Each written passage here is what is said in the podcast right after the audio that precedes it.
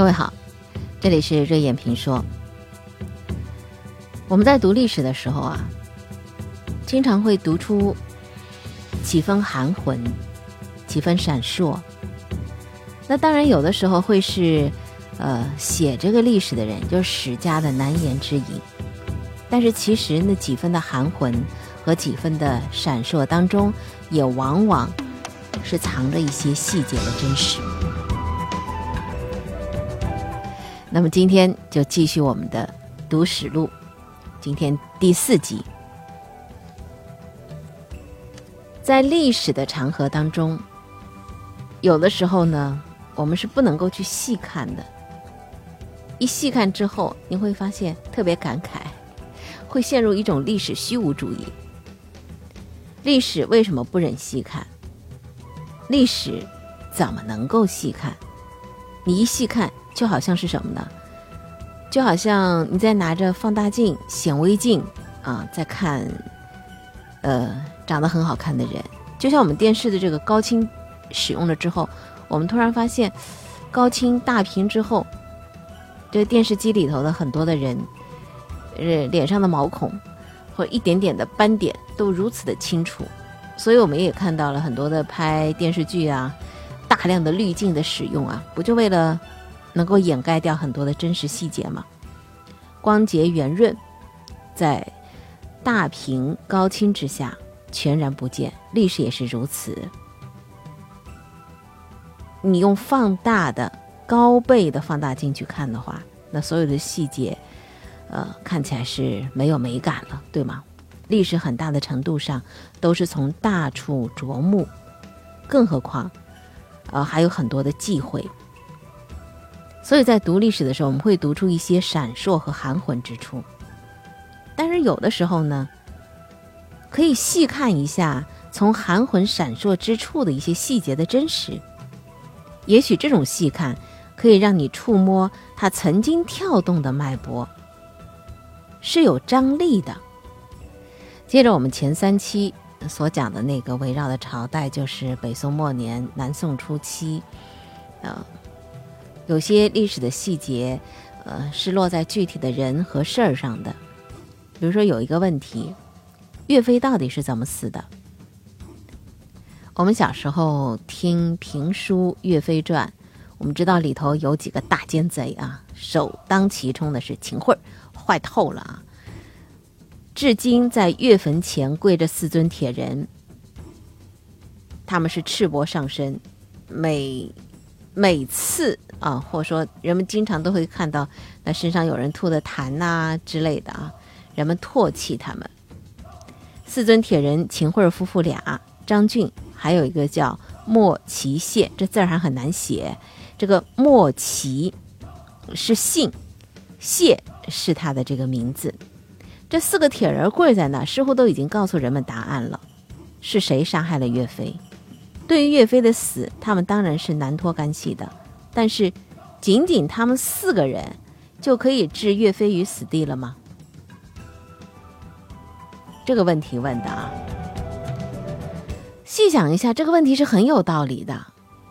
这叫做锐问，因为要处死岳飞，并不是那么容易的事情，需要皇帝的点头。因为当时岳飞的身份很高啊，地位很高啊。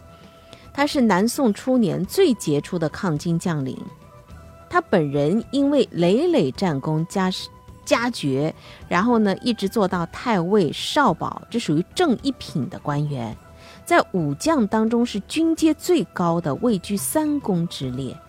所以你想想看，杀害岳飞的人当中，不能漏下一个有绝对话语权的人，点头的人是谁呢？宋高宗赵构。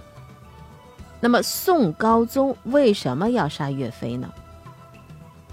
当时抗金的五支抗金大军，张俊、韩世忠、杨仪忠、刘光世和岳飞有五支。岳家军的军力是最强的，因为纪律严明，战功显赫，这是南宋王朝一道坚不可摧的长城。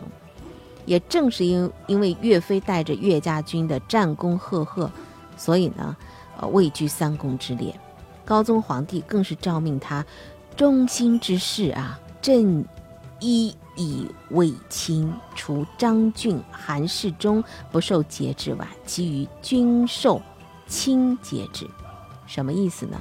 就是说啊，忠心啊，就是我们这个朝代要忠心，要恢复、收复这个疆土，我这事儿就委任于你了。那么除了张俊跟韩世忠两这两个之外啊，不受你管，其他的你全都可以统管，兵权之重。在这里摆下了天下无双啊！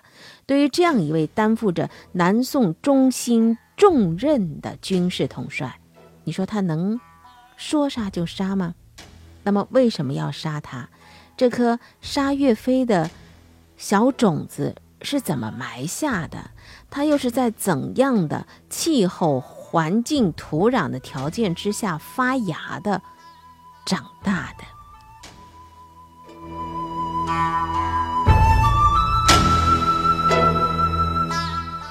我们知道宋朝北宋的时候，北宋末年，朝廷内部啊，就是那样的一副倾向了。前三期都提到过，朝廷内当中主和派是占了绝对优势的。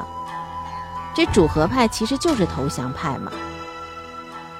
如果把南宋的朝堂比作一架天平的话，那么主战派和主和派天平两边儿，不管。哪一派占上风，这个天平都会往一边斜。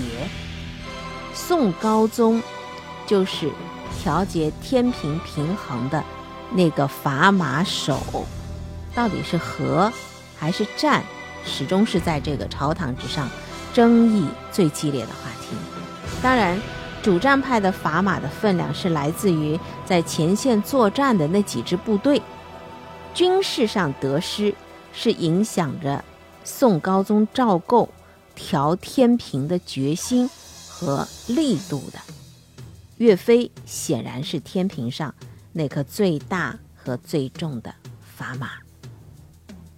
主和派当然是处心积虑的要除掉自己的反对派嘛。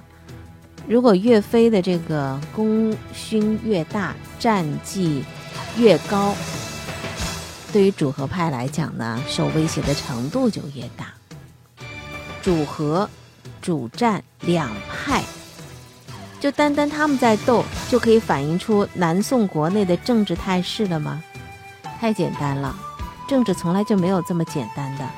实际上啊，在宋朝，呃建立以来，它一直有一个国策，这个国策到后期呢是蛮受困扰的，那就是怎么安排军人的位置。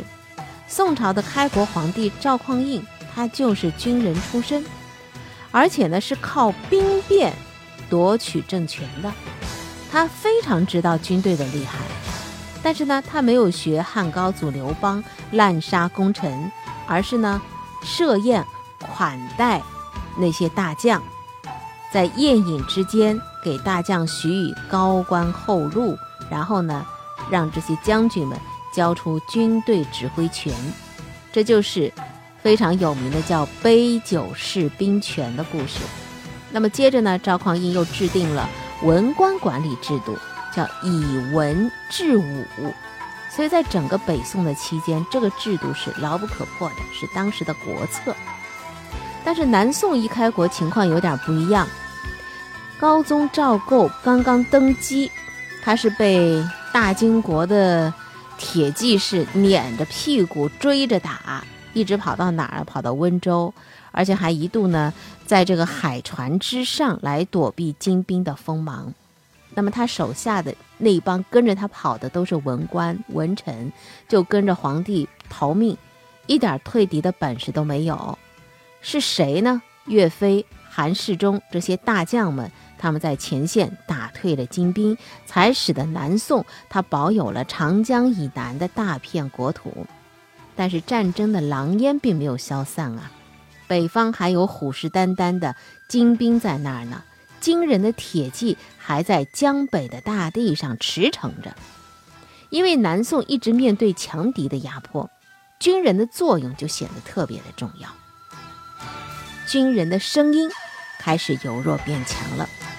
原来是文官的管理制度，现在呢，因为形势所需所迫，这个军队军人的声音开始变得有话语权。但是这显然跟当时宋朝的立国的制度是格格不入的。宋朝设了枢密院，枢密院是国家最高的军事机构，知枢密院事一直是文官担任的。那么其实北宋的这个边关统帅也都是由文官担当的。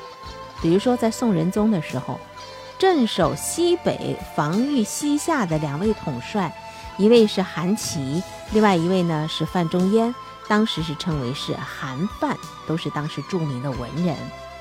南宋沿袭旧制，仍然是由文官来指挥军队的，并且每支部队的规模、编制都是有一定的限制的。岳飞独立成军，而且是岳家军啊！当时呢，他是正兵万人。那么他在镇压太湖的呃杨模中相起义之后，吸引了大批的原来起义军的一些士兵入伍了。军力增强了，总的岳家军的兵力十万，是好事儿吧？应该说是好事儿啊。这兵力强劲不好吗？但是朝廷不安了。为什么不安？大家可想而知嘛啊，权太大了，军权太大了，人太多了，所以呢，呃，朝廷就下诏了，命令岳家军以三十将。为额，就我给你限定编制数了，军官的数量给你限好，来限制岳家军的扩张。但是岳家军很厉害，他不断的打胜仗，队伍也在不断的扩大。不久，他就增加到了八十四将，突破了朝廷的编制限额。宋高宗这个时候呢不吭气儿，那他不吭气儿呢，那枢密院呢也无可奈何。也就是，管这个编制的，那皇帝不说话，那我们就睁一一只眼闭一只眼呗。军队作战啊，不单单靠人就行了，还需要很多的后勤供应，比如说征粮啊、筹款啊，还有派那个后勤供应部队呀等等，车夫啊之类的。所以呢，就要占用固定的房地，而且还有享有那个呃，怎么方便来处置。管内行政财政的权利，岳家军因为他军队庞大，他管辖的州县比其他的部队自然就多出了好几倍。而且岳飞战区随着战事的推进，他还在扩展，加上呢，他下面那些将领们啊，也就是幕僚的队伍也在扩大，不单单是有武将了，很多读书人也是慕名而去，大批的读书人也到了岳家军。他们为军队写文书、写布告、写奏章，甚至参与谋划政治和军事行动。这个是执政的文官集团特别不愿意看到的。你看，你们有打仗的，啊，有谋划的，啊，还有地、有粮、有钱，还有那么多的人。这批读书人，在文书布告上也写得漂亮，激扬文字，借机宣泄自己的情绪，时不时呢还要说两句。文人嘛，臧否时政。岳家军的文告奏书，也引起那些朝臣们的强烈不满。但是这些都是一颗一颗一颗小种子，埋在土底下了。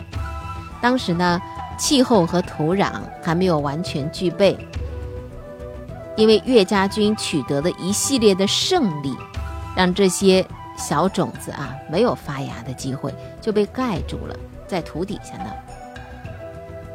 一开始和岳飞发生冲突的是一个什么人呢？张俊。张俊啊，他是主战派的重要人物。张俊他原来是翰林院的编修官。因为秦王有功，而且呢力主抗金，所以高宗皇帝很信任他，就把他迁到了知枢密院使。相当于现在的军委秘书长吧。他指挥全国的抗金的军事行动，直接为皇帝负责。那么这个院士呢，他只是一个正二品的文官。受他指挥的岳飞，因为军功赫赫，被皇帝拜为太尉，官居一品。将帅之间的关系就显得很微妙了。二品指挥一品吗？在一一三六年，岳飞计划趁金人废刘裕之机，来和诸将领的兵力一起去北伐。皇帝亲自接见了他，赞许他的计划。并且下诏说，王德啊、李琼两支部队交给岳飞统一指挥。但是张俊他不想岳飞的这个军力太扩张了，他想安排另外的把这位两个将领啊给另外安排。于是呢，他去找岳飞商量了。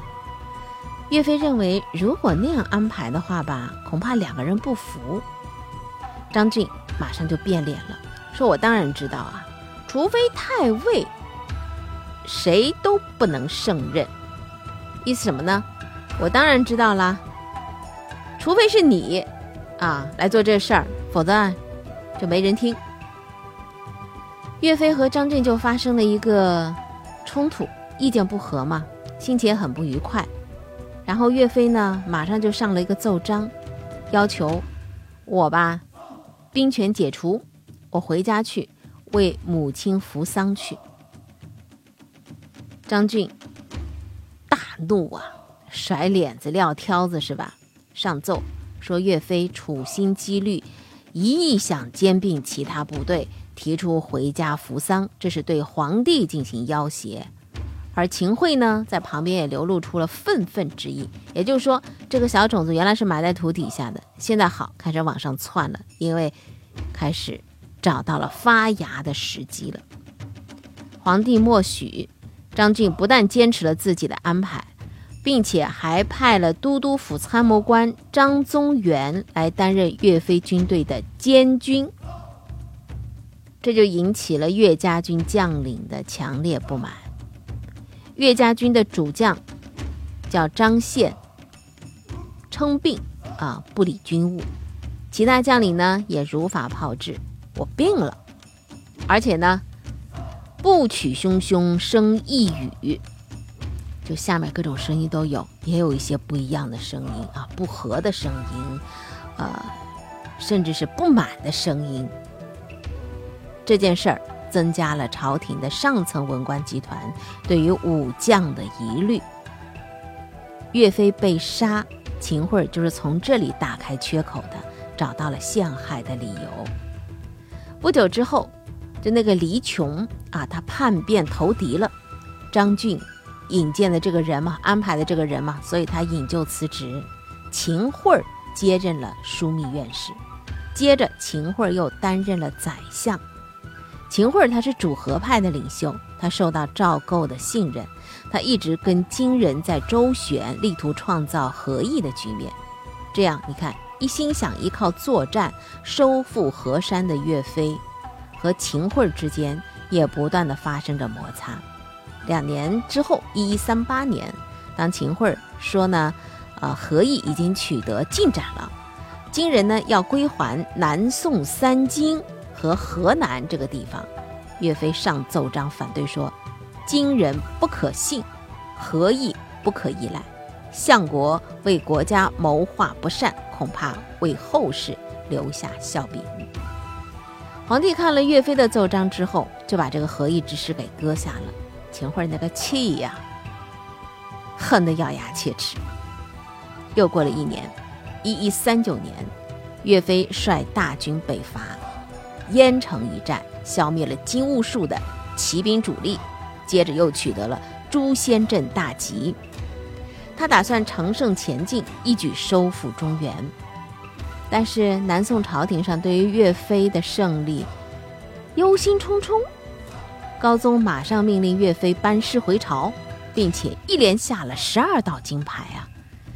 岳飞抗争不过，悲愤的仰天长叹：“十年之功毁于一旦。”第二年，金兵入侵江淮。高宗又马上下诏给岳飞，让他到江州救援。岳飞迟迟不肯发兵，他提出说：“我要乘金人的后方空虚，我准备直捣中原。”高宗为此竟然又连下了十七道的指令文书，岳飞不得已才出兵救援。这个时候，朝廷上下就对岳飞的抗旨行动开始议论纷纷了。那么岳飞啊，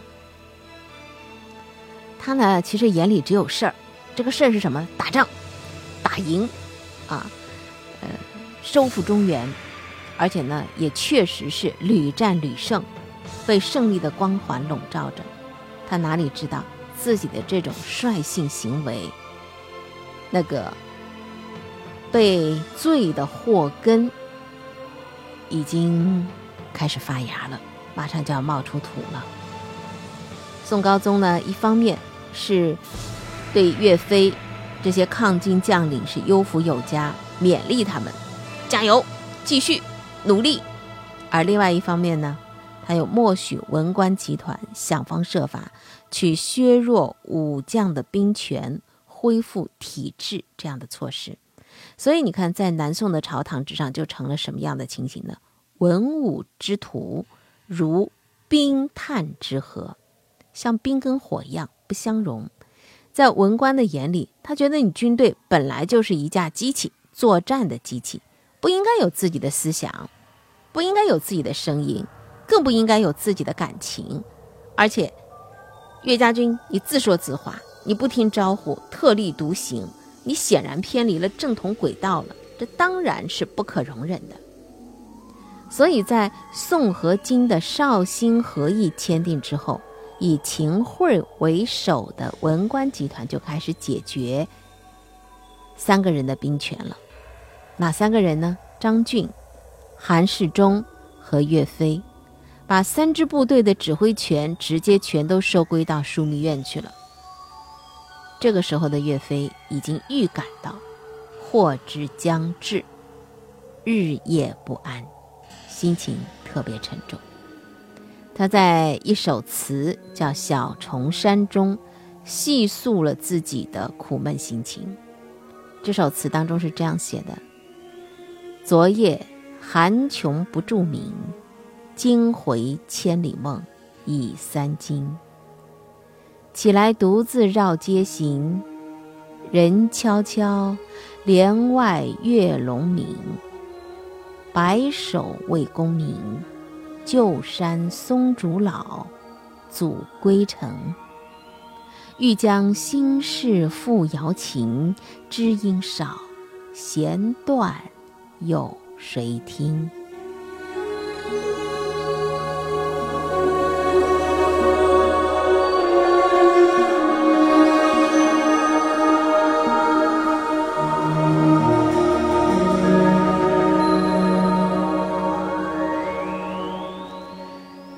是没有等到岳飞他想出解决的方法和解脱的办法，在高宗皇帝的默许之下，秦桧这一些人呢就迫不及待的对他下手了。没有谁能够阻止这一切的发生，因为在秦桧的背后，你看着那岳坟前跪着的是四个铁人。其实，在四个铁人的背后，是整整一个王朝的制度。